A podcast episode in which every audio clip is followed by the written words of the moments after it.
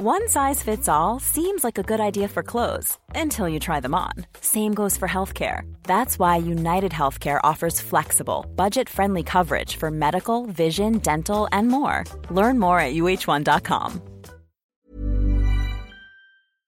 Est-ce que je prononce bien ton nom Tresanini Alors Tresa, Tresa. ok. Mm, c'est italien donc c'est Tresanini. Mais fais-le fais-le à la française. Ah, mais justement parce que c'est italien, j'aurais dit un S. Ah ouais?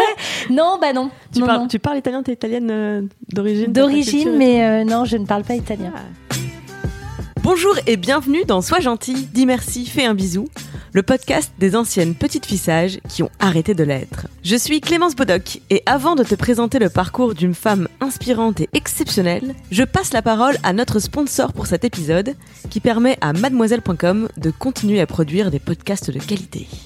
Vous aimez les histoires singulières? Découvrez la série de podcasts Confidences particulières qui m'a mené à la rencontre des artisans et créateurs des maisons du groupe LVMH. J'ai capté les petits et grands secrets de ces femmes, de ces hommes, si fiers de leur métier, soucieux du geste parfait, animés par la passion de l'excellence. Suivez-nous à Rome, Paris, New York, Cognac, chez Dior, Sephora, Tag Heuer ou Berluti. Confidences particulières, une collection de 13 épisodes à découvrir sur le site des journées particulières, SoundCloud, Podcast Addict et Apple Podcast. Si tu aimes, sois gentil, dis merci, fais un bisou, tu peux m'aider à le faire connaître en allant mettre 5 étoiles sur iTunes ainsi qu'un commentaire sympathique. Abonne-toi sur ton appli de podcast pour ne rater aucun épisode que tu pourras retrouver sur Deezer, Spotify, iTunes, SoundCloud et sur la chaîne YouTube dédiée. Et sans plus attendre, je te laisse découvrir mon invité de la semaine. Bonne écoute Bonjour Juliette Salut Clémence. Donc euh, tu es Juliette euh, Tresanini Oui, de la chaîne Parlons peu, parlons cul, désormais Parlons peu.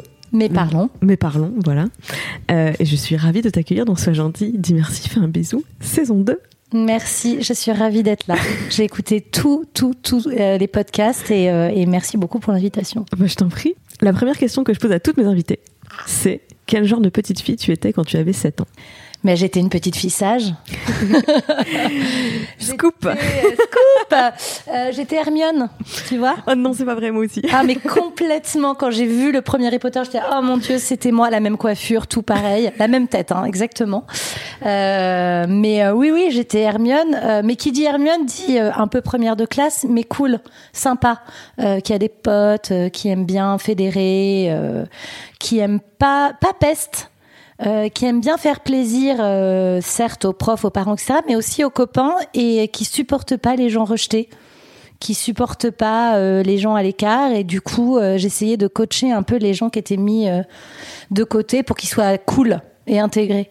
Et t'avais pas de problème de contradiction, justement, où parfois, pour faire plaisir aux profs, il faut être une bonne élève, répondre aux questions justes et tout.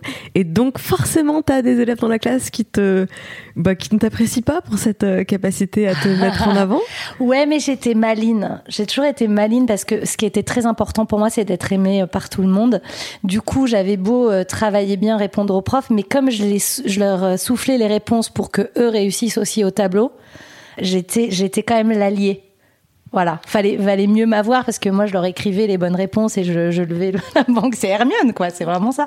Pour qu'ils réussissent, donc non, peut-être qu'il y a des personnes qui, qui m'aimaient pas, mais en général, euh, j'étais plutôt bonne camarade, quoi. Ah, je me retrouve tellement dans ce que tu racontes. C'est vrai, Tu sais, c'est quand ça. il fallait répondre sur l'ardoise et lever l'ardoise, je la levais un peu avant, dans Ouais. le mauvais sens. Ah ouais du coup, une fois derrière. Et du coup, je faisais, je la lève et je fais, oh pardon, et je la retournais. Du coup, derrière, ils avaient vu et, ça faisait innocemment, j'ai donné la réponse aux gens qui sont derrière moi, mais je donne la bonne réponse à la maîtresse. Ah non Voilà, bah c'est ça. C'est ça, c'est euh, toujours innocemment. C'est-à-dire que je me faisais jamais gronder parce que j'arrivais à être finaude dans ma tricherie un peu mais euh, mais voilà toujours dans l'aide euh, souffler les poésies tout ça euh. Et finalement, ça, c'est c'est vraiment le caractère de Hermione dans Harry Potter. C'est Ouais. pas seulement je suis la meilleure et je vais tous vous écraser. non elle est hyper solidaire Ouais, non, c'est ça. C'est, Ouais. bon, j'ai mes forces, c'est ça, et je vais les utiliser pour rayonner, faire rayonner mes forces autour de moi, quoi. complètement All right. Complètement. Voilà. Non, mais j'ai cherché le, voilà, le personnage qui me correspondait le mieux et je pense que c'est, je pense que c'est elle. En plus, elle a, elle a quoi? Elle a 8-9 ans dans le premier Harry Potter à peu près. Enfin, ils sont tout, tout jeuneaux. Peut-être que je les. Alors, dans 10 Harry ans. Potter, les personnages, ils ont euh, 11 ans quand ils arrivent en Ah ouais, première année. 11 ans, ouais. Mais elle, c'était la plus jeune du trio. L'actrice, c'était la plus jeune du trio. Elle a été castée à 10 ans, alors que les autres, ils étaient déjà à 11, je crois. Ah, ouais. Ouais, bah c'est ça. Bah j'avais un peu cette tête-là. Elle a vraiment été repérée sur une pièce de théâtre euh, d'école. Enfin, pff, la classe. Mais l'actrice est une Mais grande ouais, classe bah, à elle toute seule, donc. euh, personne ne regrette la carrière d'Emma Watson. ouais, c'est sûr. Juste avant qu'on commence à tourner, euh, on était en train de se raconter notre vie. Et je découvre que tu as des origines italiennes. Exactement. De, alors à quel degré? C'est-à-dire que t'es pas né en, né en France, toi? Alors moi, je suis née en France. Mon père est né en France. Euh, c'est alors en, en vrai, c'est mon arrière-grand-mère qui a fui avec euh, avec euh, ses enfants Mussolini, enfin le, le régime fasciste italien, et qui sont venus s'installer dans l'Allier. Voilà. Et ils venaient en d'où en Auvergne. Italie, tu sais? Comment? Tu sais d'où en Italie Ils venaient? des Pouilles. D'accord. Ouais, ils venaient des Pouilles. Euh, après, j'ai différentes branches de famille, mais la majorité venait des Pouilles et, euh, et ils venaient fuir, euh, fuir les fascistes euh, et s'intégrer à tout prix en France. Pourquoi dans l'Allier? Il y avait quoi à ce Alors, je pense que euh, ils se sont regroupés, c'est-à-dire que voilà, c'était un peu. Comment on appelle ça, la diaspora italienne. Oui. que les premiers sont arrivés, ont commencé à être colporteurs, c'est-à-dire qu'ils vendaient des boutons de manchettes, des, des cravates, des choses comme ça dans la rue. Euh, comme euh, comme beignet chichi chouchou là sur la plage c'était ça. Mhm. et ils ont fait venir les copains. Et du coup ils ont essayé de, de tous se regrouper au même endroit à côté de Vichy Ah oui. à c'était vraiment Comment s'est passée l'intégration dans les années 30 alors, j'ai beaucoup parlé avec ma grand-mère, surtout récemment, parce que j'ai envie d'écrire un, un long métrage là-dessus, parce que euh, voilà, c'est l'histoire qu'on appelait les Rital et pas très très connue, Euh, mais euh, c'était l'enfer pour eux. C'est-à-dire que on- mon père, en 1955, pouvait pas aller à l'école publique. On lui mettait une croix gammée sur son cartable et on lui disait euh, casse-toi, sale macaroni. Voilà. Alors qu'eux, ils avaient qu'une envie. euh, déjà, ils ont fui le fascisme, donc ils étaient tous au facho. Ils avaient qu'une envie, c'était de s'intégrer. qu'on Et mon arrière-grand-mère, pour se faire aimer, elle faisait à manger pour tout le village. Mais non. Elle ouvrait, si si, elle ouvrait sa, sa- sa- son appartement et elle faisait du risotto pour euh, pour les 40 gamins parce qu'ils n'avaient pas de camp- can- cantine à l'époque. Les 40 gamins euh, pour qu'ils viennent manger au chaud euh, l'hiver chez elle. Et, euh, et donc les parents commençaient à la trouver un peu sympathique. Mais quand même, on jouait pas trop avec les Rital. Hein.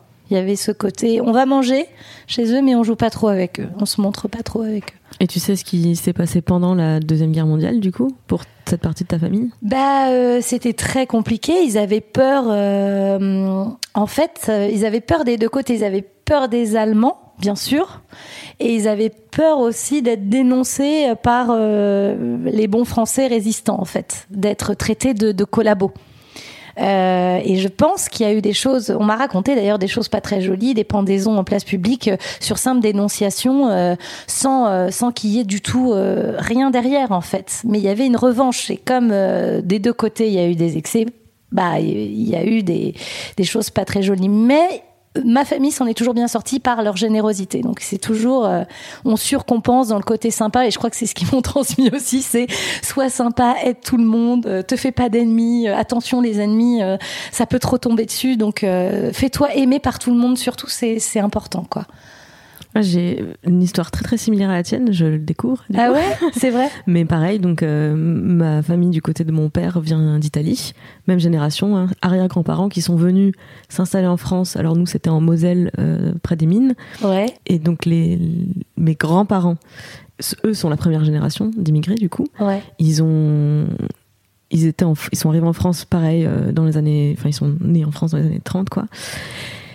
Et quand la guerre est arrivée, ben, nous en Moselle, c'était zone occupée. Mhm. Donc euh, c'était très simple pour, pour ma grand-mère qui devait avoir euh, 8 ans environ à- au, début de la, au début de la guerre, hein, enfin l'école primaire quoi. Euh, à la maison on parlait italien parce qu'on est italien. Parce que même si effectivement ils avaient fui le fascisme pour les mêmes raisons que, que tes euh, arrière-grands-parents, en fait il y avait une dimension, euh, on, on ne laisse pas l'Italie euh, à ce mec-là et à cette politique-là, Mhm. on reste fier de notre culture et de qui on est. Donc à la maison tu parles italien, mais à l'école officiellement tu parles allemand. Et attention, quand tu parles mal, euh, Ouais. tu te fais punir, etc.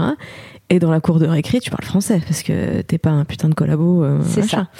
Et du coup, ma grand-mère était à sa place nulle part. Elle parlait bien aucune des trois langues. Oui, donc ça donnait faisait- des, un patois très, très Ouais, voilà. étrange. Donc, euh, enfin, l'intégration dans ces conditions était juste euh, impossible, quoi. Et le drame, c'est que ben, ma grand-mère, comme euh, je pense beaucoup de personnes âgées qui ont grandi dans toute cette période où le monde a changé très très vite, euh, aujourd'hui, euh, enfin, je me souviens que dans les années 2002, elle était plutôt très raciste. et, hum, mais et c'est dramatique parce que tu Ouais. sens qu'il y a un côté, t'as souffert de ton, t'as souffert de ton intégration, de ton manque d'intégration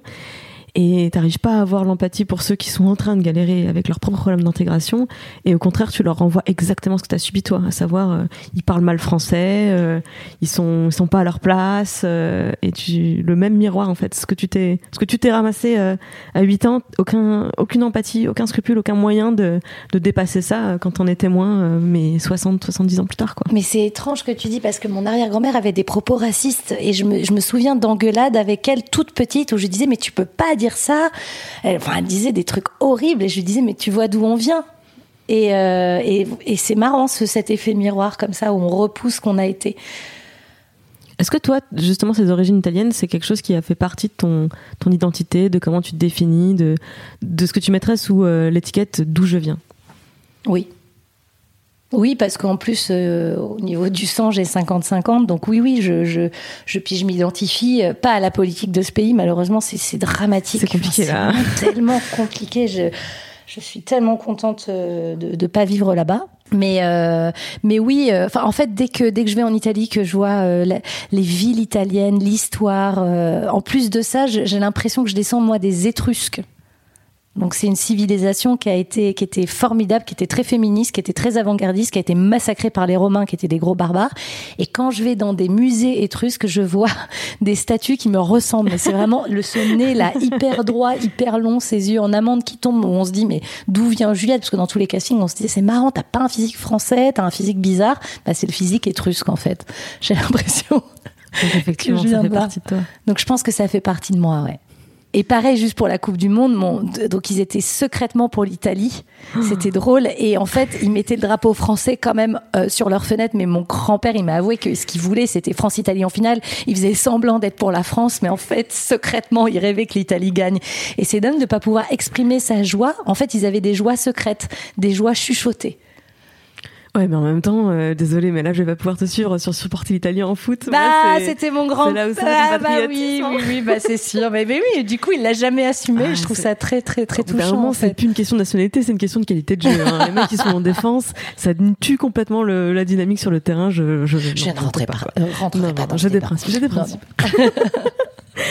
bon, je reviens à Hermione. Donc, euh, est-ce que tu te souviens à quel moment de ta scolarité, de ton parcours, t'es sorti un, un peu de ce côté petite fille sage T'es- en, en tout cas, t'es sorti du formatage de il faut que je fasse plaisir aux autres. Est-ce que tu te souviens du moment où t'as commencé à penser à toi Ouais, c'est quand euh, j'ai découvert le théâtre en classe de seconde. Euh, J'avais un prof de maths qui était aussi prof de théâtre euh, au lycée international de Saint-Germain-en-Laye. Et autant en maths, c'était l'enfer, autant en théâtre, je me suis complètement révélée. Et du coup, je voulais que les rôles de méchante, de peste. Et c'est là où je me suis dit, ah, mais qu'est-ce que c'est bon, en fait, de pas être gentille. Et c'est là où je me suis dit, est-ce que je peux ne pas tout le temps l'être aussi dans la vie, quoi? Et ça m'a vraiment plu. Et surtout, je prenais un mal à plaisir à, à- déchirer au théâtre et à baisser un peu dans les autres matières pour faire comprendre un peu à ma famille que c'était un peu ma voie. Donc j'ai commencé à me faire plaisir à ce moment-là. Est-ce que tu te souviens du moment où tu as exprimé une ambition professionnelle pour la première fois? Et bah c'était à la suite euh, d'une représentation où j'ai dit je veux je veux être actrice, je veux euh, je veux en fait c'est plus que ça je disais je veux être Meryl Streep. Bien sûr, parce que bon, quitte à être actrice, autant être Meryl Streep. Oui. hein, euh, vi- visons haut. Euh, et euh, parce que voilà, j'adorais ces films et, et c'est là où ma famille a dit oui, bien sûr. Bah passe ton bac plus 5 et après on en reparlera. J'étais ravie. Réponse de parents, bien sûr. Mhm. T'avais quel âge à ce moment-là? J'avais euh, 16 ans. Se- seconde, euh, ouais, euh, 15 ans et demi. 15 ans et demi, euh, je voulais être actrice. Et j'ai attendu longtemps. hein. J'ai attendu mes, mes 23 ans avant de m'inscrire au conservatoire et au cours Florent. Donc ça a mis du temps. Quand t'as 16 ans, tu te dis à ta famille que tu veux devenir actrice. Est-ce que c'est un peu dans le modèle des rêves d'enfant de voilà ce que j'ai envie de faire ou est-ce que tu as déjà une réflexion, une réflexion construite rationnelle sur je me rends compte que c'est pas un métier classique ou que c'est pas un métier euh, automatique entre guillemets où bah tu fais les études, tu as le diplôme, tu cherches un travail, tu as un salaire, c'est un peu plus compliqué on va dire dans cette branche-là que si tu veux devenir euh, boulangère. Euh, est-ce qu'à ce, moment-là, tu as cette réflexion construite? Et la question qui, que je veux poser derrière, c'est est-ce que tu comprends la réponse de tes parents qui disent bon, d'abord tu fais des études sérieuses, après on en parle, ou est-ce que il y a un côté de quoi, de quoi parle-t-il? Pourquoi est-ce qu'il ne partage pas cette ambition fulgurante qui, qui m'habite? Un peu des deux, un peu des deux. À la fois, je leur en veux de pas spécialement euh, me pousser dans cette voie, alors que mon prof de maths théâtre leur a dit, euh, je crois qu'il y a quelque chose quand même. Hein. On est, on est clairement d'accord pour dire qu'il y a quelque chose. Et en même temps, en fait, là où j'ai fait une erreur en fait euh, fondamentale, c'est que j'étais bonne à l'école. Et du coup, quand t'es bonne à l'école, on te dit mais attends, pourquoi tu pourquoi tu veux devenir actrice en fait? Tu peux faire autre chose. et, euh, et, du coup, euh, j'ai pas été assez déterminée à l'époque pour faire une grève de la faim euh, parce que j'ai des copines qui ont fait ça. J'ai des copines qui, ont, qui ont arrêté de manger. Donc je pense que pour elles, c'était plus vital que pour moi. Pour suivre leurs rêves et pour, et pour avoir gain de cause, elles sont allées très très loin. Et ça a marché, bien évidemment. Il n'y a aucun parent qui peut être insensible à ça. Moi, j'avais encore ce côté euh, euh, peut-être de petite fissage en me disant ah je vais les décevoir. Euh, il faut quand même encore que j'assure un petit peu. C'est pas si long que ça. Qu'est-ce que c'est qu'un bac plus 5 Je serai encore jeune à 22, 23 quand je pourrais commencer enfin mon rêve. Donc, comme j'avais pas de frères et sœurs aussi pour me back-upper, euh, et qu'autour de moi, tout le monde suivait la voie euh, des études d'économie, gestion, euh, tout ça, bah, j'ai suivi le moule. Je suis rentrée dans le moule. T'as fait quoi? J'ai fait Dauphine en éco-gestion. L'enfer sur terre, je pourrais t'en reparler, mais vraiment, vraiment, enfin, oh, c'était à l'opposé de moi, moralement, psychologiquement, des valeurs, voilà. Et après, j'ai fait la London School of Economics à Londres en master de ressources humaines. Voilà. BG, parce que la LSI, euh, faut aller la chercher quand même. Ouais. Mais oui, j'étais, j'étais, j'étais, euh, ouais, j'étais pas pas mauvaise en cours, mais en fait, euh, ça me plaisait pas. C'est horrible. J'ai l'impression d'avoir perdu tellement 5 ans de ma vie. Euh, mais, mais, alors, ça me, t'as réussi à tous les jours te lever, aller suivre une formation qui te, où tu te disais tous les jours, qu'est-ce que je fous là? Alors moi, je peux être un peu en mode robot parfois.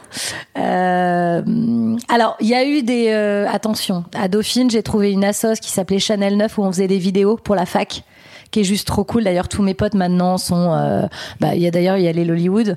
D'accord. On était dans la même assos. On a, on a tous un peu bifurqué. Donc, je passais plus de temps quand même dans mon asso qu'en cours. Ça, c'est un peu ressenti d'ailleurs au niveau des partiels.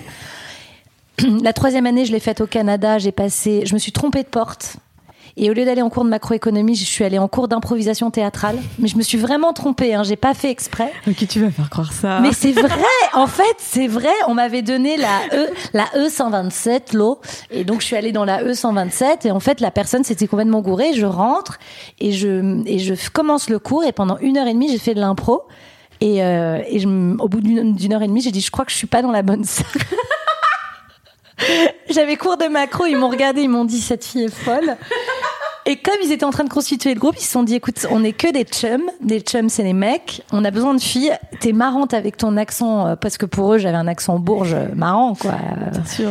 Du coup rejoins-nous et c'est là où j'ai intégré les Cravates Club qui était un, un groupe d'impro qui maintenant est hyper connu à Montréal et on jouait dans les ouais ouais on a joué dans les bars de la rue Saint-Denis on a joué euh, on a joué euh, dans des dans des gymnases et on et j'ai passé toute mon année à faire de l'impro donc il y a eu je pense que j'ai tenu dans mes études parce que j'avais ces à côté tu vois, où, euh, où je me disais, je fais quand même un peu, un peu ce que j'aime à côté, quoi. Et à ce moment-là, enfin, au fil de ces années-là, tu étais toujours en train de nourrir ton projet de d'actrice euh, plutôt théâtre ou cinéma que tu que tu voulais poursuivre? Bah ouais, je le nourrissais mais un peu secrètement parce que plus ça avançait et plus euh, et plus on, on, me voyait euh, dans une entreprise, on me faisait des propositions. J'ai même travaillé chez Richemont qui est la holding de quartier, Van Cleef, Baume Mercier, tout ça à Londres et tout le monde me disait "Ah, t'as un job de rêve" et moi je j'étais pas heureuse quoi. Et le jour où, où le, le PDG m'a proposé euh, un CDI, j'ai fait, euh, tu sais, comme Romain Duris dans l'auberge espagnole, là quand il fuit le ministère de la Finance. Ah. J'ai fait non, stop. Et là, j'ai enfin eu le courage de m'inscrire au cours Florent et au conservatoire du 10e. Et là, ma vie a vraiment commencé. T'avais quel âge à ce moment-là? 23. ah bah, Pile que ce que tu t'étais dit euh, C'est ça. à 16 ans. C'est ça. Mais ce qui était horrible, c'est que moi, je me voyais hyper jeune et que déjà, on me disait Ah, bah, c'est pas trop tôt. Parce que pour une femme, attention, faut le savoir, dans ce métier-là, tu perces très tôt. Alors c'est quoi, euh, c'est quoi les âges? Vas-y, balance la carrière, la carrière d'une femme. euh, Quand tu. euh, je vais être très, très honnête. Vas-y. Les jeunes premières plaisent énormément au cinéma. C'est-à-dire euh, 16 ans, 17 ans, 18 ans, aller jusqu'à 22. C'est là où on peut lancer ta carrière. Vraiment fort. Je te parle d'une Audrey Tautou, euh, d'une Sophie Marceau, de celles qui ont ces carrières-là, hein, euh, d'une Cotillard. Elles étaient sur le pont dans ces âges-là. Après, il y a toujours des contre-exemples, euh, plus des contre-exemples masculins qui percent plus tard. Mais voilà, faut pas vivre avec des regrets. Si si, si j'avais pu, j'aurais pu le faire. Comme je te dis, j'aurais pu faire une grève de la faim et être plus déterminée plus tôt. Donc je devais pas avoir la force de caractère pour encaisser ça. Et puis si ça se trouve, ça se serait mal passé à 16 ans. Ouais, je suis un peu de la team. euh, Ça sert à rien de regretter. Ça ce sert à rien. Ce qu'il y a derrière, parce que ton parcours il aurait été différent. Enfin, tu sais pas. C'est tout. Je serais, je serais peut-être pas là aujourd'hui. Euh, J'aurais peut-être été déçue du métier. Euh, faut Ouais, avoir je- les épaules pour ce métier aussi. Il faut être très mature et. euh, Puis il y a eu pas mal d'abus de jeunes filles et tout. Enfin, faut. C'est pas mal d'arriver un peu plus tard aussi. Oui, bah c'est c'est ce qui s'est passé. Enfin, c'est ce qu'on a un peu tous découvert euh, ou plutôt compris avec euh, l'affaire Weinstein. C'est-à-dire Ouais. qu'au bout d'un moment, je pense que tout le monde avait un peu en tête le cliché de du producteur libi- libidineux qui va euh, exagérer, euh, voire aller effectivement jusqu'à abuser de, des- des actrices, euh, Mm. surtout des jeunes, euh, des plus fragiles, etc., etc. Ce qui fait que quand le New Yorker sort ce, sort ce- cette enquête, personne n'est vraiment surpris. Enfin, il n'y a pas vraiment de gens qui se disent impossible. Impossible. Ah non. impossible. Tout le monde dit, bah oui, ah oui, maintenant que vous le dites, c'est très possible en fait. Et rien que ça, moi, c'est ce qui m'a le, presque le plus choqué dans l'histoire. C'est-à-dire que de voir qu'on n'avait pas besoin d'être convaincu. On avait juste besoin d'être informé. C'est vrai. Enfin, on disait long sur la perception et euh, l'acceptation qu'on avait de, de ces comportements, quoi. Mm. Alors moi, j'ai jamais rien vécu, euh, mais peut-être parce que je suis arrivée plus tard, mieux armée, euh, avec une velléité euh, aussi d'écrire, de, de réaliser. Donc, euh, je devais pas dégager la même chose. Donc, j'ai jamais été, euh, jamais eu de chantage au rôle. On appelle le chantage au rôle déplacé, quoi. Oh là là. Je me suis jamais retrouvée dans une situation embarrassante, en tout cas. Ah, il y a une expression pour. euh, Ah, d'accord, le chantage au rôle. Ouais. C'est charmant. Euh, on va revenir sur ton, sur ton parcours à partir de là. Euh, mais d'abord, le concept du podcast, c'est que bah, j'ai une liste de questions de première fois, le, le jour où, euh, parmi lesquelles je te propose de choisir des premières fois qui t'ont marqué. Et parmi celles que tu m'as retenues, tu m'as mis la première fois qu'on t'a puni. Pourquoi t'as choisi cette question? Euh, je sais pas, ça m'avait marqué parce que j'avais, en fait, j'avais mon intention était très bonne, mais euh, ben, en- voilà, en gros, euh, comme je te l'ai dit au début, c'est j'aimais pas les gens qui étaient rejetés. Et dans ma classe, il y avait une fille qui s'appelait Anne-Laure euh, et tout le monde se moquait d'elle parce qu'elle était un peu, enfin, les autres filles disaient elle est empotée, elle est empotée, elle est pas dégourdie, voilà. Et du coup, je l'ai prise un peu sous mon aile et je me suis dit je vais passer du temps avec Anne-Laure pour qu'elle devienne cool. Et donc je l'ai un peu relooké euh, parce que ça passait évidemment euh, par les fringues, la coupe de cheveux, enfin ce qui est complètement débile parce qu'on était vraiment très très jeunes, mais bon, euh, fallait être euh, accepté. Et puis aussi par le côté un peu sportif parce qu'elle était, c'est vrai, un peu peureuse de tout. Et donc je lui ai dit pour être cool, faut que voilà, t'aies peur de rien. Et donc je lui faisais sauter les marches d'escalier. Donc on commençait par une marche, puis deux marches, puis trois marches. Et je passais du temps. hein. On était cachés euh, derrière la cour de récré pour pas que les gens la voient s'entraîner. Et pour euh, voilà, pour pouvoir frimer, je me suis dit si elle saute dix marches d'escalier, euh, elle va être genre trop cool, trop cool. Ce qui était absurde. Et donc je l'ai poussée, je l'ai encouragée. J'étais plein de bienveillance, sauf que elle s'est euh, éclaté la figure par terre en, en sautant. Et la pauvre était pas sportive. Et, euh, et là, euh, et là, je me suis fait convoquer parce que à l'infirmerie, elle a dit que c'est vrai que c'était moi qui l'avais incité à, à faire ça. Euh, elle s'est cassé le bras. Ah ouais. Ouais.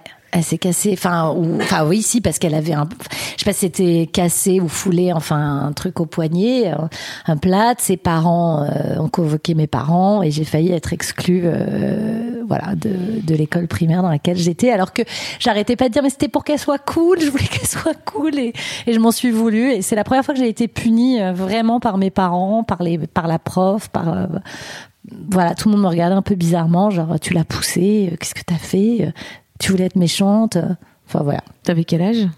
Je sais pas, 7 ans. 7 Ouais, ans. D'accord. Et Ouais. est-ce que t'as compris pourquoi t'avais été punie? Bah oui, bah c'était c'était certes dangereux, mais c'est là où j'ai pas. En fait, c'est là où je me suis dit, peu importe tes- si ton intention est bonne mais que tu fais une connerie, en fait, ça annule, euh, ça annule, ça s'annule. C'est, on s'en fout en fait de pourquoi tu l'as fait. C'est tu l'as fait et c'était stupide. Donc, euh, donc arrête aussi de te mêler de ce qui te regarde pas spécialement, de- d'essayer de vouloir changer le monde. Je sais pas. Ça, ça m'avait un peu, et en même temps, oui, si, bah, je comprends pourquoi ses parents ont pas cherché, eux, ils ont pas cherché à comprendre pourquoi je l'avais fait, en fait. Ils pensaient que c'était mal intentionné. Ah mais c'est l'illustration parfaite de le chemin de l'enfer est pavé de bonnes intentions. Voilà, c'est ça. Mais euh, ouais, j'avais été vraiment bien punie. tu m'as isolé la question. La première fois que tu t'es déçue. C'est quand j'ai raté le concours de la scène française pour entrer à l'Opéra de Paris. Je, toute petite, petite, petite, je rêvais d'être danseuse étoile. Et, euh, et du coup, je travaillais très dur. Je faisais des pointes à la maison tous les soirs. J'avais une prof de danse qui croyait beaucoup en moi. Et elle croyait tellement en moi que j'y croyais vraiment à ce concours.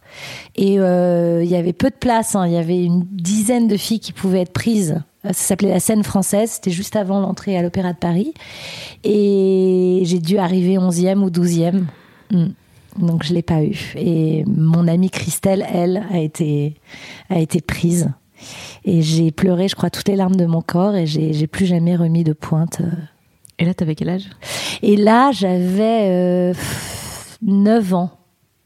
Et j'ai toujours envié Christelle, qui était plus jolie, plus fine, plus souple, plus tout. Et je l'ai recroisée, j'avais 18 ans ou 19 ans, à Rueil-Malmaison, là où on habitait. Et elle m'a raconté sa vie. Et en fait, c'était l'enfer.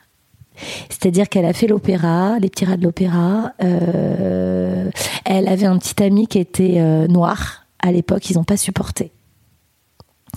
Euh, il disait que c'était pas qu'il soit noir, mais que de toute façon, les jeunes filles n'avaient pas le droit d'avoir de petits copains, d'avoir de vie euh, en dehors, etc.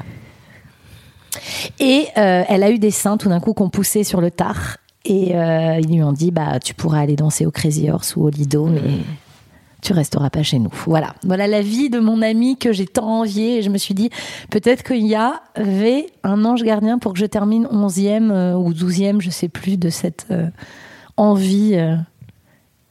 Ouais, c'est c'est hyper intéressant ton regard sur cette histoire. Je, je suis pareil, je suis très optimiste aussi Ouais. et un peu très lâcher prise sur les choses qui se passent ou qui se passent pas dans la vie. Parce qu'effectivement, euh, bah oui, tu découvres après que.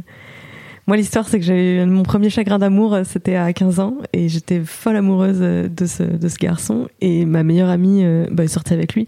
Et en vrai, je lui avais un peu laissé la place, parce qu'à l'époque, les histoires d'amour, le record de tout le collège, ça devait être trois semaines. Mmh. Et je m'étais dit, c'est quoi, vas-y, elle a qu'à sortir avec lui, ça va être fini dans trois semaines au pire. Et comme ça, après, moi, je peux sortir avec lui, et sinon, si c'est l'inverse, elle va me faire la gueule, machin et tout. Ils sont restés dix ans ensemble.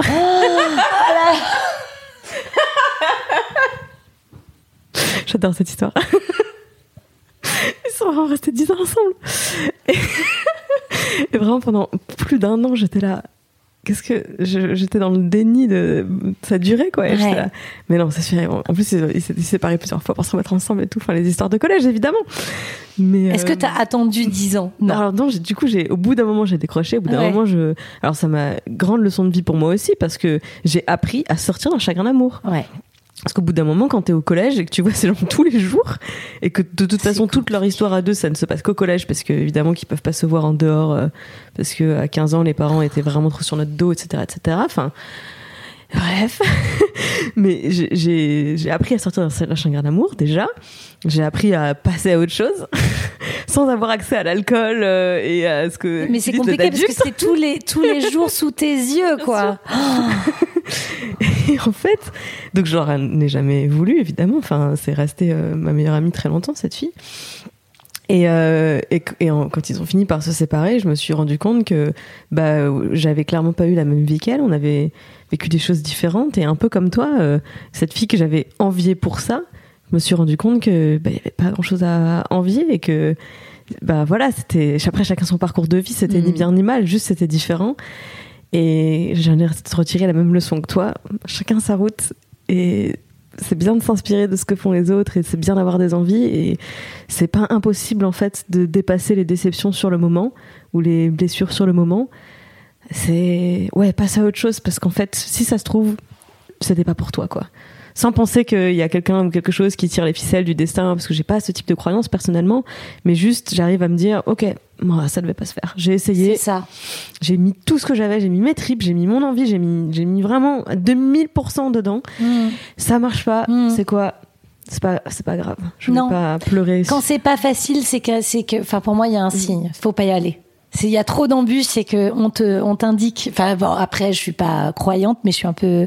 Enfin, si je suis croyante, en... je suis mystique. Enfin, je, voilà, j'aime bien me dire que euh, voilà, rien n'est là par hasard et qu'il faut accepter euh, un peu les cadeaux de la vie. Et quand euh, le cadeau est empoisonné, il faut vite partir. Je pense.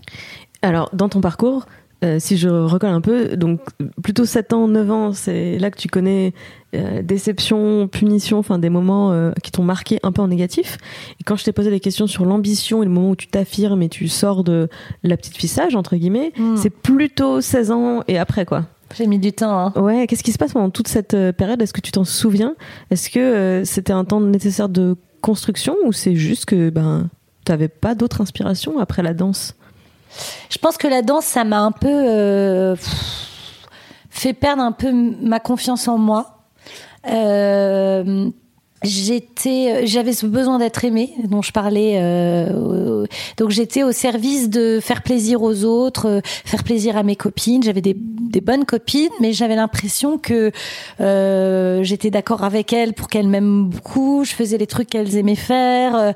Euh, elles elles sont pas dû le voir mais je pense que j'ai fait beaucoup plaisir pour être entourée. Et, et cette période là finalement euh, bah j'ai un peu suivi. J'ai un peu suivi quoi et par rapport à toute cette euh, période, c'est quand la première fois que tu as été fière de toi? Euh,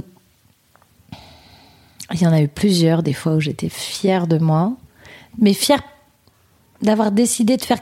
Parce que, bon, dans la vie, j'ai euh, j'ai sauvé une vie, donc je suis très fière, mais ça m'est presque tombé dessus. T'as sauvé une vie Voilà, j'ai sauvé un petit garçon de la noyade, mais c'est vraiment pas très héroïque. C'est que euh, j'étais au bord d'une piscine, j'avais mon Walkman à l'époque, on avait des Walkman. Je sais pas si t'as eu ce... 90s represent. Pour celles qui nous écoutent, je suis un dinosaure.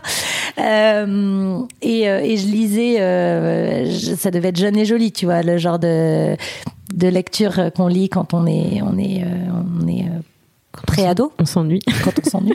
au bord d'une piscine. Et puis, euh, j'ai levé la tête à un moment donné, mais je sais pas pourquoi. J'ai eu comme une prise de conscience de quelque chose. Pourtant, j'entendais rien, je voyais rien, puisque j'étais focalisée sur ma lecture. Et là, je vois un petit bras dans une piscine un petit bras comme ça qui s'agite et, euh, je réfléchis pas mais sans, sans voilà c'est pas héroïque c'est que c'est instinctif c'est-à-dire que je saute dans la j'enlève mon Walkman je saute dans la piscine et c'était un petit garçon de 4 ans 4 ans, 4 ans et demi. Et en fait, euh, il était au resto avec ses parents plus haut. il avait, euh, il, courait, il, il s'était jeté dans la piscine, sauf qu'il savait pas nager, quoi. Il était tout habillé dans la piscine, c'est ah, il était tout habillé dans la piscine et il avait, voilà, il avait dévalé, la, mais il, ça, il, a dû se passer 10 minutes, enfin, 10 minutes d'inintention. les parents avaient dû se dire, il doit, il doit, je sais pas, moi, jouer derrière, autour de la table, c'était un déjeuner. Et, euh, et voilà, donc je l'ai, je lui ai fait sortir un peu le, trop plein d'eau parce qu'évidemment il avait bu la tasse, je l'ai calmé, il pleurait beaucoup, puis je l'ai remonté à ses parents et puis là j'ai l'impression d'avoir été le messie. Euh, ses parents nous ont invités après pendant des années à venir passer les vacances chez eux. Enfin c'était vraiment. Euh, et euh, oui je m'en suis rendu compte plus tard qu'en fait ce petit garçon bah ouais bah s'il vivait alors j'ai pas eu de nouvelles depuis mais pendant dix ans j'ai eu des nouvelles de lui en fait voilà, j'étais juste là au, bon endroit pour lui au bon moment, quoi. J'étais son petit ange gardien. Euh, on m'avait placé là pour. Euh, mais euh, donc c'est pas héroïque, mais c'est. I'm Sandra, and I'm just the professional your small business was looking for, but you didn't hire me because you didn't use LinkedIn Jobs. LinkedIn has professionals you can't find anywhere else, including those who aren't actively looking for a new job but might be open to the perfect role, like me. In a given month, over 70% of LinkedIn users don't visit other leading job sites. So if you're not looking on LinkedIn, you'll miss out on great candidates like Sandra. Start hiring professionals like a professional. Post your free job on linkedin.com/people today. Je, je, j'en garde une, une, vraie fierté parce que quand je le revoyais, on se prenait des verres dans Paris euh, de temps en temps, je me disais ah c'est cool en fait, c'est cool. Il fait des choses et si j'avais pas été là, là clairement je vois pas qui. Euh, ça va très vite hein, en fait. Ah bah oui oui, oui. c'est tout le problème avec ce type d'accident, c'est que il faut quelqu'un au moment. Et euh, moi je trouve ça héroïque dans le sens où une de mes plus grandes peurs, tu sais, c'est de pas pouvoir réagir, cette frise il se passe un truc et tu sais que dans ta tête, tu sais que tu dois réagir, tu sais comment. Moi, j'ai fait euh, l'entraînement secouriste et tout. On en parlait juste avant. Je fais de la plongée, donc je suis, j'ai mon diplôme de RIFAP, c'est réaction intervention en cas d'accident subaquatique. Ça c'est vachement bien. Je sais comment gérer quelqu'un qui. T'es fier, t'en es fier. c'est ta plus grande fierté ou pas C'est pas ma. Alors ma ah, plus grande fierté. Ma plus grande fierté, c'est c'est aussi lié à la plongée. Ouais, c'est j'ai passé le diplôme de dive master euh, il y a deux ans en Indonésie. Donc c'est guide de plongée. C'est pas un niveau très très élevé, mais euh, ça, veut, ça veut dire que je pouvais encadrer des gens. Et donc c'est un niveau de confiance quelque part euh, en moi et oui, de confiance en moi reconnu euh, qui m'avait m'avait fait quelque chose, ouais. mais mais n'empêche que à chaque fois que je progressais en plongée ou que je suis des entraînements de secourisme, j'ai toujours cette peur résiduelle de et si ça se trouve le jour où il se passe un truc devant moi, je vais je vais friser je vais bloquer et je vais pas réagir, tu vois. J'ai un côté, euh, c'est comme quand t'entends dans la rue, enfin je sais pas, ça m'est jamais vraiment arrivé de traverser, d'entendre dans la rue quelqu'un qui appelle à l'aide et quelque part mon cerveau il fait non. Non non non. Toi d'abord toi d'abord. Et c'est possible non parce que c'est une réaction de survie du ah oui oui c'est possible c'est la sidération je crois ça s'appelle comme ça. j'arrête pas de dire freeze mais en fait parce que oui oui. mais ah, bilingue c'est pour ça. Comment on dit en français freeze je suis trop bilingue. Non parce que j'ai les flics dans les dans les dans les films policiers ils font freeze. Freeze. Ouais c'est ça on avait ça au cours de théâtre. freeze. Ah oui, voilà. Et puis tu bouges plus, machin. Bon. Mais hum, donc c'est effectivement les phénomènes de sidération qui moi me, bah, me terrorisent de me dire si ça se trouve je serais pas capable de, de réagir pour me défendre, pas capable de réagir pour aider quelqu'un, pas capable de réagir pour sauver quelqu'un. Ouais, mais alors je pense que ça c'est quand il y a un danger. Euh, par exemple, il y a une bagarre. Moi, j'en sais rien. J'ai, je, je sais pas si t'as pas ça parce que tu te dis, attends, j'y vais, j'y vais pas parce que je vais peut-être risquer ma peau. Là, je risquais rien à le sortir de la piscine, en fait. Euh, en ouais, je comprends. Euh, donc du coup, tu, tu réfléchis pas. T'es c'est l'été, il fait chaud, t'es déjà en maillot de bain. Enfin, je veux dire, c'est pas non plus le truc. Euh, Mon iPhone 6. Je vais peut-être prendre une douche avant euh, pour être sûr d'être propre pour rentrer dans l'eau. Non, j'imagine que ça t'arrive plus quand tu te dis, il y a peut-être un danger, ça va peut-être énerver l'autre et je vais peut-être y passer. Euh, euh, et donc, tu es dans la dualité de est-ce que je sauve ma peau, est-ce que je sauve les autres euh... ouais. J'espère vraiment que j'ai réussi à désamorcer ce débat-là et que le jour où mon cerveau il est confronté à cette situation, on a déjà pris la, décision qui est que, bah, selon les situations en fait, effectivement, c'est tu te fais attention à toi quand tu vas risquer un suraccident, c'est-à-dire qu'on tu sais que tu dois pas intervenir dans ce type de situation, de type rentrer dans un incendie, non. Ouais, c'est ça. Euh, mais quand c'est, euh, ouais, il n'y a pas encore de bagarre, il y a juste une situation tendue, et bien sûr, si tu interviens, peut-être que tu te retrouves mêlé à l'histoire. En même temps, si tu n'interviens pas, t'es sûr que l'autre euh, arrive pas à sortir de l'histoire. Ça, c'est des décisions que dans ma tête, j'ai fait, j'ai un flowchart de décisions qui sont déjà pré-prises. mais je sais pas si ça a une valeur euh, sous stress en fait, sous adrénaline. Ben moi j'ai fait, je te le conseille d'ailleurs, j'ai fait un atelier de self défense euh, récemment et, et j'ai appris plein de trucs. J'ai appris plein de trucs, comment de sortir d'une situation embarrassante, genre les frotteurs dans le métro par exemple. Euh, moi, j'ai toujours rien dit. Je me suis toujours décalée, quoi, quand un mec. euh, Et là, ils t'apprennent à, à le verbaliser, à dire Monsieur, vous avez la main sur, vos, sur mes fesses. Une fois, deux fois. Monsieur, vous avez toujours la main sur mes fesses et là, je vais commencer à hurler. Et du coup, la personne est très déstabilisée de se dire, là, mais mon Dieu, elle est en train d'alerter toute la rame. euh, Parce qu'on est un peu passive. On est un, enfin, pas on. Moi, je, je, je- je- quand, les fois où ça m'est arrivé, juste je me décalais, je me disais, oh mon Dieu, elle est dégueulasse. Mais pourquoi je l'ai pas verbalisé? Et puis surtout, pourquoi, euh, ouais, je lui ai pas foutu la honte, euh, je l'ai pas dénoncé, euh, voilà. Et puis, et puis maintenant, je connais les gestes aussi. Si on m'agrippe le bras, etc. Et ça, je, je recommande à tout le monde de faire ça. C'est hyper intéressant. C'est un stage de deux jours, trois jours, mais ça, ça fait vraiment du bien. Prendre confiance. À propos de ce sujet, euh, une des questions c'est c'était quand le jour où t'as compris que t'étais une femme? Euh, alors que, que j'étais une femme, euh, en fait, toute ma vie, je croyais qu'il y avait pas vrai. J'ai évolué dans un milieu où euh, je voyais pas trop de différence entre être une femme ou être un mec. Je me rendais pas vraiment compte. Pour moi, les deux. euh, en fait, je, je définissais pas la vie de manière genrée. Et, euh, quand j'ai commencé à écrire, euh, j'ai fait partie de pôles d'auteurs, euh, des réunions d'écriture où il y avait beaucoup de mecs. Très peu de filles, peut-être même parfois j'étais la seule. Et, euh, et je me suis rendu compte qu'en fait mes idées, euh, bah, je pouvais les balancer, c'était pas beaucoup retenu. Et je me disais, c'est sûrement qu'elles sont pas bonnes Eh bah oui, ou pas drôles, Eh ben. hein, forcément. ça me paraît logique. Euh, puisque, euh, puisque sinon j'allais être taxée de, de euh, victimisation. Ah. Ouais, c'est le, le mot, euh, voilà, quand tu dénonces ce genre de choses sexistes. De victimisation, juste, bon. je- et puis un jour, euh, au bout de la quatrième, cinquième euh, réunion d'écriture, je me rends compte que mes idées sont reprises. Et sont reprises, mais de reformulées par euh, un homologue collègue masculin, et sont, elles sont jugées tout d'un coup hilarantes. La même idée, le même sketch, parce qu'en l'occurrence on écrivait des sketchs. Et j'étais là, mais enfin, c'est euh, c'est c'est juste le même sketch, quoi. Ah ouais, mais t'as pas dû bien le vendre. Voilà. Et je me suis dit ce jour-là qu'en fait, euh, la légitimité et surtout dans l'humour, ça allait être vraiment compliqué. Fallait vraiment, vraiment que je commence à me battre. Et du coup, j'ai commencé à écrire avec des femmes. Good Monique, ça a été euh, euh, Marjorie Leno, André Pirot. Après, il y a eu Latte Show avec Natou. Après, il y a eu Parlons peu, mais parlons. Euh, parce que c'était plus facile. Plus facile de se faire entendre. Voilà. Et c'est là où je me suis rendu compte, ah là là, mais là, l'humour est genré, ça y est, d'accord, ok. Je...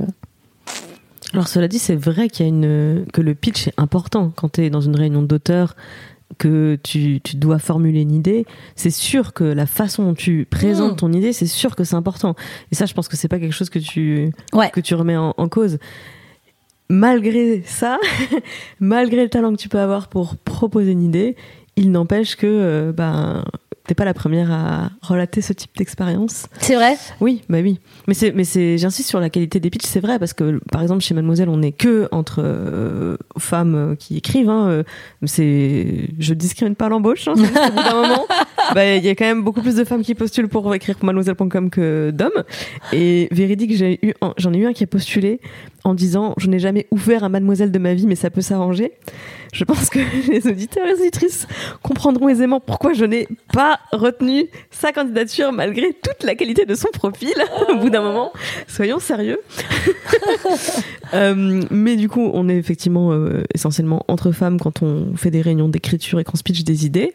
Et bah oui, il y a une différence fondamentale entre celles qui ont l'habitude de faire des pitchs parce qu'elles écrivent par ailleurs, peut-être dans d'autres environnements, ou, ou simplement, bah, je pense à Marion Séclin qui écrit beaucoup de vidéos, qui écrit beaucoup de textes, qui est peut-être beaucoup plus doué pour pitcher que bah, quelqu'un qui écrit des articles et qui a pas l'habitude de faire des Ouais. réunions d'écriture.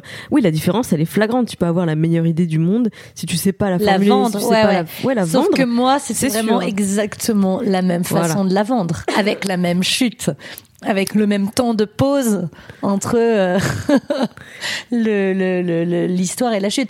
Non, mais T'as pas eu ce moment ça où sent quand même. T'as pas eu ce moment de timidité où tu sais que t'as une bonne idée, mais t'es pas sûr, du coup, tu t'excuses un peu quand tu la présentes, tu sais, alors les gars, j'ai un truc, Ouais. bon, je sais pas si c'est bien, mais euh, je vous dis quand même. Euh, tu vois ce que je veux dire? Ouais. Où là, c'est sûr que tu, tu perds ton auditoire et que ça donne pas envie de faire confiance à ton idée si toi-même t'es là en train de la pitcher en disant, bon, c'est un peu de la merde, mais euh, je la dis quand même, tu vois. Euh, Allez, ça je te l'accorde. Euh, ouais, je te, je te, je te l'accorde que ça peut être mon, mon défaut. Euh, mais je, je me demande si c'est pas un peu fait. C'est marrant parce que je jouais au Trivial Poursuite cet été. Je fais carrément une parenthèse que tu pourras couper si c'est pas intéressant. Et je jouais et euh, et en fait, euh, je me suis rendu compte que je jouais avec des mecs et des des, des meufs. Enfin, vraiment, on était assez mixtes et euh, on était euh, répartis par équipe. Et les mecs étaient tellement sûrs de leur réponse alors qu'elle était tellement fausse. Et je me disais, mais enfin, et nous, on avait souvent la bonne réponse et on était là, ouais, en même temps, si, si t'es pas d'accord, c'est peut-être toi qui as raison parce que, bon, moi, je sens que c'est ça et en même temps, on le sait que c'est ça. Quand t'as une bonne réponse, normalement, tu le sais. Et je me disais, c'est dingue. Et les mecs, ils, affirment un truc droit. Et du coup, tu te dis, putain, il a l'air sûr de lui, donc je vais le laisser prendre la main. Ok, non, t'as l'air sûr de toi. Et c'est archi faux. Et je me dis, mais mon Dieu, est-ce que c'est de l'éducation? Qu'est-ce que c'est que ça, quoi? Et c'est drôle, ces trois parties de trivial, on s'est toutes rendu compte de ça. Oui, c'est de l'éducation, c'est entièrement de l'éducation. C'est ouf. Les garçons, ils sont valorisés, tout petits, ils sont valorisés et entraînés à prendre la parole, Ouais. prendre l'initiative, prendre l'espace. hein. Les jeux des garçons dans la cour, ça prend toute la cour de récré pour jouer au foot. Ouais, c'est ça. Et ils sont encouragés à, à ça. Et les filles, elles sont encouragées à être Discrètes. gentilles, discrètes. C'est des qualités féminines. Et je dis ça, c'est même pas quelque chose. Voilà, mais c'est même pas quelque chose de conscient. C'est-à-dire que euh, quand il y a eu le programme des ABCD de l'égalité que Najat Vallaud-Belkacem voulait euh, implanter dans les écoles, il y a des, il y a eu des classes tests. Il y a eu des instituts qui ont testé ce programme euh, et qui, j'avais lu des comptes rendus dans la presse, hein, rue 89 a fait un article là-dessus, où les instituts disaient je me rendais pas compte que effectivement en classe j'avais tendance à valoriser un petit garçon qui prend la parole même sans la demander. Quelque part c'est une attitude que je valorise, alors qu'une petite fille qui prend la parole sans la demander, euh, je la réprimande parce que Oh là là. on a dit qu'on levait la main en classe. Et j'ai vu ça, j'ai débloqué dans ma tête parce que j'ai vécu ces scènes. Je me souviens euh, des, de séances de classe où on est plusieurs à, enfin il y a, un- il y a une discussion à de classe. Donc une discussion de classe, c'est tu lèves la main et la maîtresse donne la parole et tu peux participer. Sauf que il y avait un garçon qui parlait sans lever la main, il y en a un autre qui répond sans lever la main, il y en a un troisième qui répond sans lever la main, je réponds sans lever la main et Clémence, on lève la main. Et ça m'avait traumatisé. C'est Parce incroyable. que je me suis vraiment, j'ai vraiment débloqué quoi. Ouais. J'étais quoi? Et, et c'est là que j'ai rangé cette anecdote dans la boîte de toutes les, tous les souvenirs euh, auxquels je savais pas donner du sens. Ouais. Et c'était que, je l'ai découvert plus tard quand je- j'ai découvert le féminisme, mais toutes ces anecdotes avaient une seule et même racine explication, c'était j'étais une fille. Oui, c'est ça. C'était des garçons. Et c'était juste ça, ça n'a pas C'est vrai que c'est inconscient, c'est-à-dire que avant de mettre le doigt dans l'engrenage du féminisme, et après tout s'explique, tout s'éclaire, mais non, mais attends, mais je devais euh, servir mes cousins à table devant ma grand-mère quand ils arrivaient. Il y avait, il y a plein de choses en fait où euh, où on se dit, euh, quand j'ai eu mon fils, on m'a dit bravo du premier coup. T'as pas besoin d'en faire un deuxième. Mais non What? What Quoi? Bravo Quoi? Il est beau Non, mais c'est un garçon. Ah, ok. Oula, je ne comprends pas. Mais tu es une femme et tu me dis ça. Ok. Voilà, toutes ces choses en fait qui euh, qui euh, voilà rentrent dans ta dans ta mémoire et après tu commences à te dire mais mais c'est ouf. C'est hallucinant. On est tous euh, et toutes conditionnés à avoir des réflexions débiles. Enfin, il y en a qui sortent hein, un peu de la matrice, mais c'est incroyable. C'est ouais, c'est des règles du jeu différentes, j'ai l'impression. Moralité, vous voulez gagner au trial poursuite, les meufs, vous avez votre conviction, défendez-la. De toute façon, c'est comme quand tu révises pour le bac, la première réponse qui t'arrive dans les yeux, c'est la bonne réponse. Tu prends cette réponse, tu réponds ça. Voilà. ne vous effacez pas parce que souvent vous avez raison. Et après la dernière partie, on a fait mec contre meuf, on les a explosés. Juste ça, c'était pour la fin de l'anecdote. Yes. Ils sauront se reconnaître. Meilleure histoire. Non seulement je vais pas la couper au montage, mais peut-être c'est ma bande annonce. Ils sauront se reconnaître. Euh, C'était quand le jour où t'es sorti très loin de ta zone de confort? Quand j'ai commencé à être comédienne, on m'a dit dis que tu sais tout faire. euh, sur un malentendu, ça peut passer. Était-ce un bon conseil? Je ne crois pas. Je me suis retrouvée à faire une audition de théâtre. Je la voulais tellement pour un pour un grand metteur en scène et il fallait être un, avoir un très très bon niveau de flûte à bec en plus du jeu. Donc je passe le jeu, ça se passe très bien. Il y avait tout un jury dans un grand théâtre parisien et ils m'ont dit bon bah tu sais jouer de la flûte à bec donc ah oui oui oui. Ouais, c'est pas très compliqué la flûte à bec. Hein. Ils m'ont dit bon bah demain reviens reviens parce que je me suis dit je voyais pas d'instrument je me suis dit je vais m'en sortir avec la tchatch tu vois. Et puis j'aurai toujours le temps d'apprendre parce que tu peux dire oui oui puis après tu te prends un prof particulier puis pendant un mois moi je suis une bosseuse tu vois tu fais illusion. Sauf qu'ils me disent bah demain viens avec un morceau de flûte à bec euh, Oups. on sera là. Alors ça va, c'est pas, le viol- c'est pas le violon où il faut vraiment des années, je pense, pour réussir à sortir un morceau. ouais mais enfin quand même tu vois j'avais dit que j'en avais fait pendant dix ans. Ah, alors que j'avais fait tu sais les pauvres cours à l'école euh, techniquement, l'enfer quoi techniquement, si tu additionnes de l'école primaire jusqu'au bac, ça fait 10 ans de flûte à bec. hein. Oui, bah voilà, bon, bah techniquement. C'est comme quand tu dis que t'es bilingue en anglais et que t'as ligne trois mots, quoi. Et du coup, euh, j'appelle mon, mon mec qui me dit Bah, il me reste une flûte à bec de quand j'étais petit. je vais t'apprendre un morceau. Et euh, il m'apprend l'hymne à la joie. Euh, Un classique à la flûte à bec. voilà, l'enfer absolu, l'enfer sur terre, cet hymne à la joie.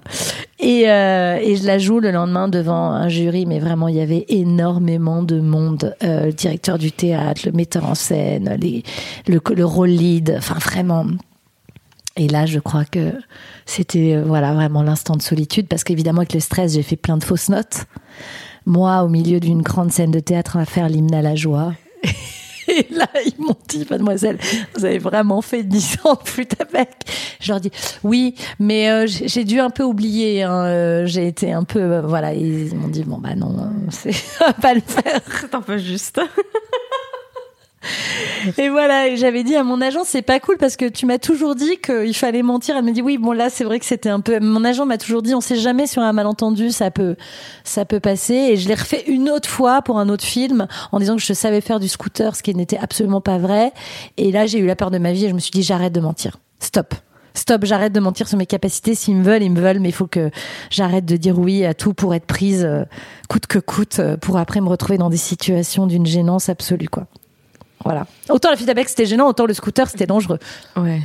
Mais en fait, je pense que le conseil, fondamentalement, il. Alors, je pense que le conseil, il n'est pas mauvais. Il faut juste le bien interpréter. C'est-à-dire que je comprends le côté. Commence pas à te dire que tu peux pas faire ce rôle parce qu'il te manque un truc sur la liste de 15, euh, 15 caractéristiques, tu vois, par exemple.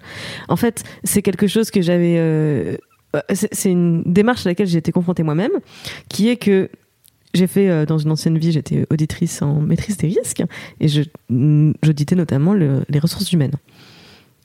Et en fait, quand tu publies une annonce de d'offre d'emploi, il y a une différence fondamentale entre la façon dont les hommes et les femmes répondent à l'annonce. Euh, encore une fois, je généralise. Évidemment, au, au niveau individuel, les gens euh, sont toutes, tous différents. Ça, il n'y a pas de débat. Mais globalement, une femme va répondre, postuler à une offre d'emploi si elle est sûre d'avoir 100% des compétences requises pour le poste. Donc euh, typiquement, s'il y a, euh, elle coche toutes les missions, euh, euh, vous devez, vous avez ce profil, check, check, check, euh, vous avez euh, ces compétences, check, check, check, euh, et, et vous êtes euh, bilingue anglais. Et là, elle se dit, alors je suis fluent, euh, je parle couramment l'anglais. Est-ce qu'on peut dire que je suis bilingue? Je ne sais pas. À partir du moment où tu te poses la question, la réponse est un peu oui, mais bon, ok. Et donc, elle ne va pas euh, postuler à cette offre d'emploi car elle se considère pas assez qualifiée pour l'emploi. Ok, pourquoi pas. Néanmoins, même circonstance, un homme va euh, postuler s'il estime avoir 60% des capacités requises pour le poste. C'est. Mais parce qu'en fait, il y a, sur le poste, il y, a des- il y a des compétences clés, des, des besoins socles, des, des impondérables en fait. Quand on te demande euh, minimum trois ans d'expérience pour le poste, c'est pas la même chose que euh, une expérience précédente euh, sur ce poste euh, serait un plus euh, non négligeable. C'est pas formulé de la même façon, c'est pas la même attente derrière en termes d'expérience. Euh, oui, en fait, si le rôle pour lequel tu postulais c'était une soliste de flûte à bec et qu'il fallait quelqu'un qui ait la gestuelle, le, le son, l'oreille, machin et tout, c'est pas la même chose que est-ce que tu sais faire du scooter euh, parce qu'il y a une scène euh, dans ça, Paris ouais. face cam auquel cas il t'aurait foutu sur euh, le scooter sur un sur un truc qui tracte, ou bien il t'aurait appris à faire du scooter sur 150 mètres. euh, c'est pas si long, à- c'est moins long à prendre que la flûte. J'aurais dû avouer avant, en fait, j'aurais dû avouer au début du tournage pour avoir quelques leçons. en fait. Ouais, ouais, Mais j'avais mon ego de euh, non, non, ça va passer, ça va passer, tu sais, jusqu'au bout. Et en fait, non, ça passe pas. C'est- C'est-à-dire que je pense que sur la flûte à bec, t'aurais pas eu le rôle parce que c'était nécessaire de d'avoir cette maîtrise, ça faisait partie intégrante Ouais. des compétences requises pour le poste, pour parler très euh, formellement. Et peut-être que sur l'autre, c'était euh, euh, voilà, t'as des métiers sur lesquels on te demande, euh, il faut avoir le permis, et, et finalement, c'est juste euh, T'en as pas besoin, quoi. Mm. T'en as pas besoin. Tu peux très bien venir bosser en transport en commun ou je sais pas. Et juste, bah, avoir le permis, c'est un plus. euh, ou voir, ça regarde même pas l'employeur. Donc, y- y- je comprends la, la philosophie du conseil qui est, te mets pas toi-même des barrières dans un métier où on va t'en foutre assez. Globalement. C'est sûr. C'est, mais, euh, mais effectivement, je pense que ça veut pas dire non plus, invente-toi un CV à chaque fois. Je peux le faire. Oui, oui. Et globalement, j'ai le même discours avec les, toutes les, les jeunes femmes qui postulent à des offres et qui se retiennent de postuler à des offres. En vrai, euh, si t'as pas, euh, si tu considères que t'as pas assez d'expérience sur le poste, vas-y quand même, parce que Mhm. peut-être que en fait t'en as suffisamment et tu vas en acquérir sur ce poste. Euh, bon, si t'attends de cocher toutes les cases pour avoir le job qui te correspond, il y a beaucoup de chances pour que le recruteur ils prenne quelqu'un de moins qualifié que toi, parce qu'en fait, un poste c'est un endroit sur lequel tu vas évoluer et progresser en même temps, quoi. Donc, pas le pire conseil, mais t'as sans doute pas appliqué le conseil comme il fallait. C'est sûr. Mais, euh, mais néanmoins, est-ce que cette expérience, elle t'a décomplexé euh, Ah oui, bah au final, ils ont juste coupé la scène. En fait, j'arrive en scooter, juste je le pose, quoi. Je le pose et au final, le, dans le rôle, j'étais très bien. Dans le rôle, euh, nickel. Et ben voilà. Je me suis juste pris une réflexion ce jour-là, euh, voilà, parce que j'ai j'ai failli rentrer dans, dans l'équipe technique euh, en démarrant, quoi. Et ils m'ont dit, mais à quel moment tu nous aurais prévenu Genre, ça passe jusqu'au bout. Mais au final, avec du recul, ce rôle, en plus, m'a permis d'en avoir plein d'autres derrière. Donc, c'est vrai, faut être culotté. Ça, c'est un bon conseil. Faut être culotté. Mm. Euh, on arrive vers les questions de la fin de, cette, euh, de cet entretien. Il y en a une qui me tient beaucoup à cœur et je suis contente que tu l'aies Ah. que tu l'aies sélectionnée. C'était quand le jour où tu as pris conscience de ta voix, de ton pouvoir, de ton impact? Alors, c'était. En fait, j'ai j'ai co-créé une série qui s'appelle Martin Sexe Faible euh, sur Studio 4. Qui est trop bien. Merci, c'est cool. Et c'était, en fait, euh, en, en gros, c'est euh, euh, Martin, le personnage principal, qui vit dans un monde où les femmes ont le pouvoir. Donc c'est un monde inversé. Euh, au départ, on voulait faire, euh, on vou- voulait faire une série euh, autour d'un couple. Euh, et puis on s'est dit euh, qu'en fait, ce qui serait bien, c'est pas de convaincre des gens qui sont déjà convaincus par le féminisme, mais d'essayer d'aller chercher et taper ailleurs. Et on s'est dit qu'est-ce qui est le plus impactant, c'est euh, le phénomène d'identification. Donc si on met Martin en rôle principal, bah tout d'un coup les hommes vont un peu s'identifier et vont se dire oh j'aimerais pas vivre dans ce monde-là. C'est et en fait c'est un monde dans lequel nous on vit tous les jours. Et c'est notre cible en tout cas. Ce qu'on voulait, c'était pas de toucher euh, le public féminin déjà un peu de, acquis à notre cause, mais d'essayer de, de, de, percuter un peu des gens qui sont euh, sont loin de cette vie-là et qui du coup, euh, de fait, se sentent moins concernés. Et, euh, et en fait, j'ai reçu, des, mais vraiment, là, je, je, je retrouve pas parce que je voulais te lire des, des messages que j'ai eu de, jeunes hommes, euh, pas si jeunes que ça d'ailleurs, même des, des, des, des, des grands-pères, voire même un grand-père de famille, euh, qui tout d'un coup prenaient conscience. Et c'est hyper beau. C'est hyper beau parce qu'il y a à la fois un mea culpa de euh, moi euh, en fait j'ai toujours cru que bah c'était normal euh, de de bah finalement de traiter un peu les femmes comme ça. Pour nous pour moi une femme euh, c'est ça ça ça ça. J'avais cette définition là d'une femme. Et avec cette série euh, je me suis rendu compte que euh, il fallait que je change mon comportement que j'agisse autrement. Et c'est une vraie prise de conscience. Et merci pour ça. Merci de m'avoir ouvert. Au, au début vous m'avez énervé je me suis dit mais c'est une caricature et au final, je suis revenue en me disant c'est peut-être pas une caricature. J'en ai parlé autour de moi et j'ai pu aussi euh, parler à ma femme, parler à mes filles et euh, me rapprocher de la jante féminine et des problèmes concernant les femmes. Alors je te le résume euh, comme ça, mais mais à lire, ça m'a profondément émue. Et c'est là où je me suis dit, on a gagné notre pari avec cette série. C'est que on n'est pas dans le ouais, girl power, tout le monde est d'accord. Non, c'est que tout d'un coup, il y a des hommes qui, fait, qui me disent, pendant 40 ans, je me suis comportée comme ça et je vais essayer de, de changer ma vision et mon comportement euh, euh, pour éviter que pour, pour plus jamais ça en fait. Et bravo pour ça, hein, vraiment. J'adore euh, Martin Saxefeb pour ça. Bah, merci. J'ai tout de suite capté cette intention que tu viens de résumer sur euh, on va pas parler aux convaincus, on va donner une porte d'entrée à tous les autres. C'est bien de parler déjà aux convaincus, hein, c'est important de le faire, mais si on arrive en plus de ça à, à toucher quelques âmes qui n'étaient pas si perdues que ça, qui se sont peut-être mal comportées, mais qui maintenant euh, prennent conscience de ça, c'est là où on gagne. Euh, encore plus, euh, enfin c'est ça, c'est ça. C'est là où on fait bouger les lignes. C'est ça, en fait. C'est ça. Donc c'était une série pour les hommes aussi qu'on avait envie de faire. Est-ce que tu as eu dans ta vie un, un ou une rôle modèle qui t'a particulièrement inspiré? J'en ai parlé tout à l'heure en fait, c'est Meryl Streep. Ah. Mais j'ai l'impression qu'en fait c'est le rôle modèle de beaucoup de gens, donc c'est pas très original. Est-ce que c'est pour une raison en particulier ou un rôle en particulier ou globalement le personnage te...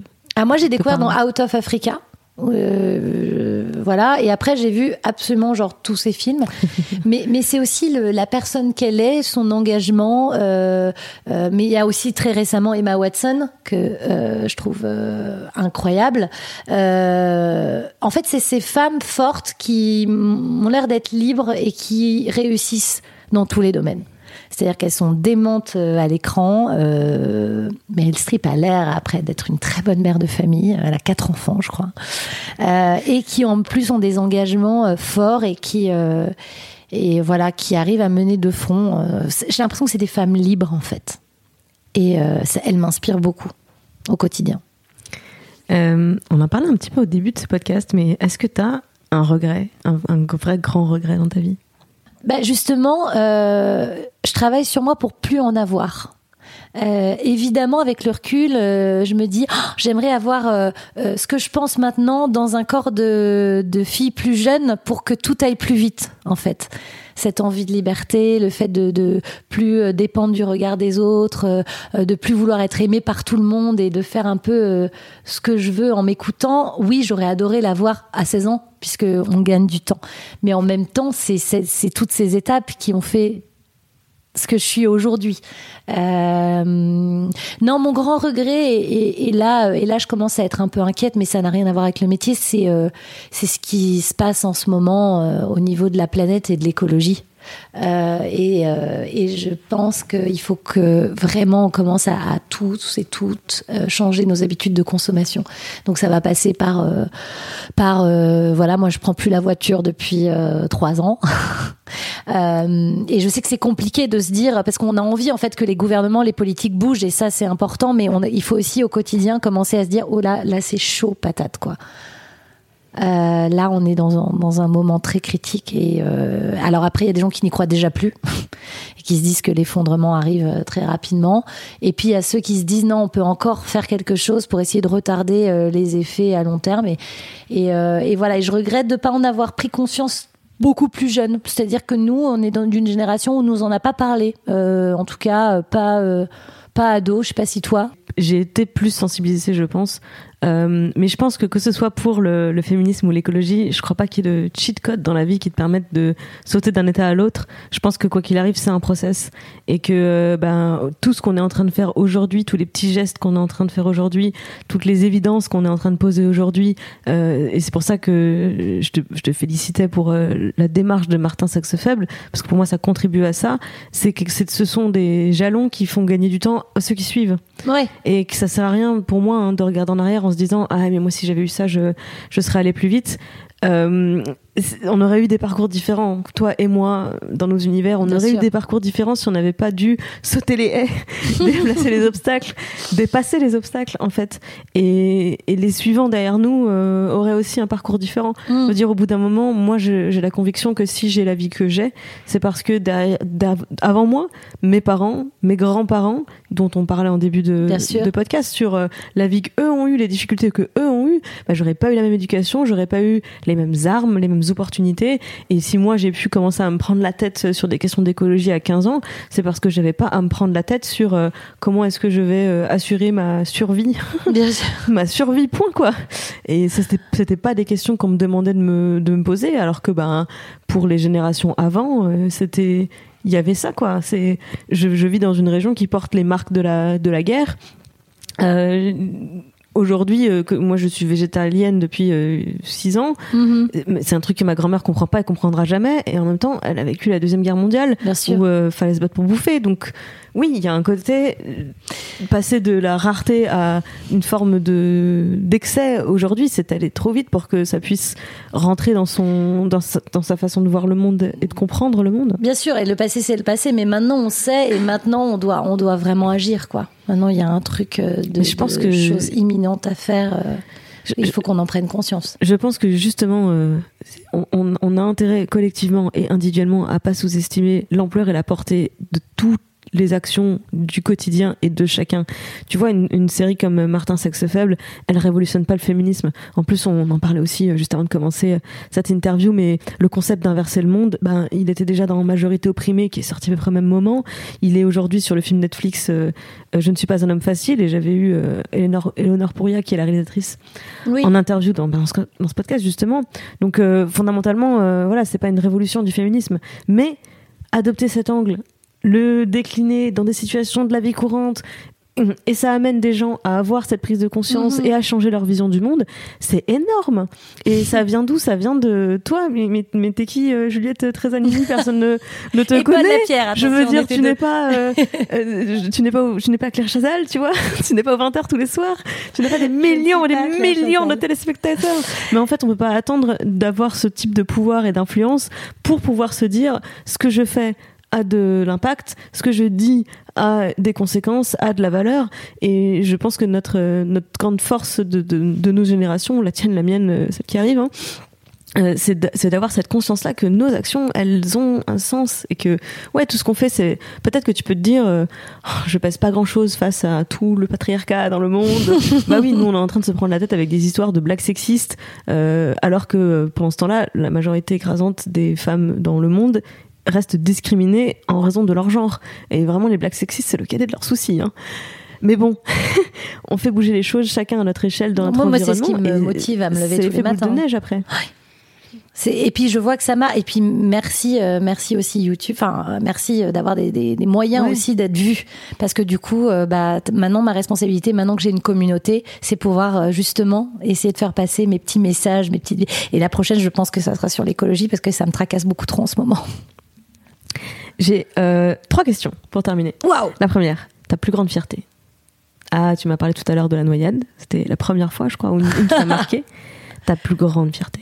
Non, en fait, avec une copine, on se marre à chaque fois parce qu'on on parle de nos enfants et ça nous fait beaucoup rire de- de- d'imaginer. De, Non, ma plus grande fierté. t'as des enfants que c'est J'ai un fils. des gens. Ont des enfants, c'est toujours ça- leurs enfants. je trouve ça très chic. Non, non, non, non, mais pas. Enfin, euh, ma plus grande fierté personnelle et puis c'est autre chose. Euh, ma plus grande fierté, c'est j'ai l'impression tous les jours d'apprendre des trucs parce que je suis méga curieuse et de m'améliorer. De continuer à progresser. C'est-à-dire que je continue à progresser. Et, euh, et, je, et je, je préfère la personne que je suis maintenant euh, de celle que j'étais euh, à 20 ans. Et, euh, et, et au fur et à mesure des rencontres, en plus j'ai de la chance de rencontrer des gens super, des gens qui me motivent, qui m'inspirent, qui me font découvrir autre chose et de petit à petit euh, me bonifier. C'est marrant parce que tu viens de me décrire euh, comment j'imagine Hermione Granger à l'âge adulte. Et j'ai un seul regret sur le fait que J.K. Rowling n'écrive pas la suite, c'est que je m'en fous de la suite de la vie d'Harry Potter. Mais qu'est-ce que j'aurais aimé connaître la vie d'Hermione Granger? C'est clair.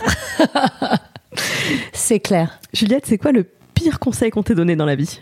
Reste dans les ressources humaines, c'est plus prudent. Super. C'est plus prudent? Ouais, c'est plus prudent. En plus, tu as 50% sur les ventes quartier. Alors, c'est quand même vraiment cool. C'est vraiment trop cool comme métier. Et c'est quoi le meilleur conseil qu'on t'ait donné? Kiffe-toi d'abord et les autres te kifferont ensuite. Merci pour ce conseil. Et merci beaucoup d'avoir été mon invité. On gentil, dis merci, fais un bisou. On peut donc te retrouver sur YouTube, sur la chaîne Parlons peu mais parlons, Mhm. mais également en librairie. Oui, il y a le livre. Parlons peu, parlons culture. D'ailleurs, je, je- je vais te l'offrir. J'attendais juste la livraison euh, ce matin de- des exemplaires. Mais euh, oui, oui, parlons peu, parlons culture qui est en, en librairie, partout d'ailleurs. Voilà. Et puis Martin Sexe Faible a une saison 4. Voilà, on vient de l'apprendre. Trop bien. Donc c'est voilà, ça ça devait pas et en fait euh, on a fait péter les scores et du coup on fait une saison 4. Je suis trop contente. Super. Eh ben, merci beaucoup et je te souhaite beaucoup de courage et beaucoup de réussite pour tes projets à venir. Toi aussi, merci. Bisous.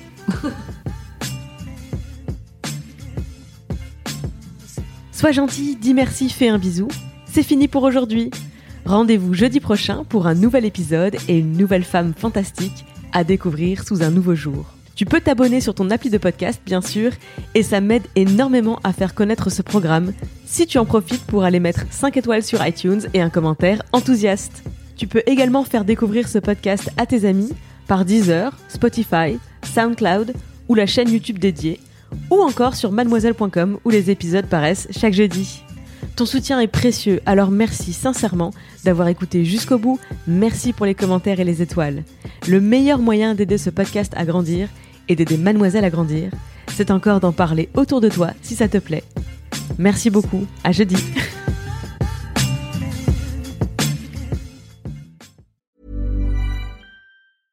Mom deserves the best, and there's no better place to shop for Mother's Day than Whole Foods Market. They're your destination for unbeatable savings, from premium gifts to show-stopping flowers and irresistible desserts. Start by saving 33% with Prime on all body care and candles. Then get a 15-stem bunch of tulips for just $9.99 each with Prime. Round out Mom's menu with festive rosé, irresistible berry chantilly cake, and more special treats. Come celebrate Mother's Day at Whole Foods Market.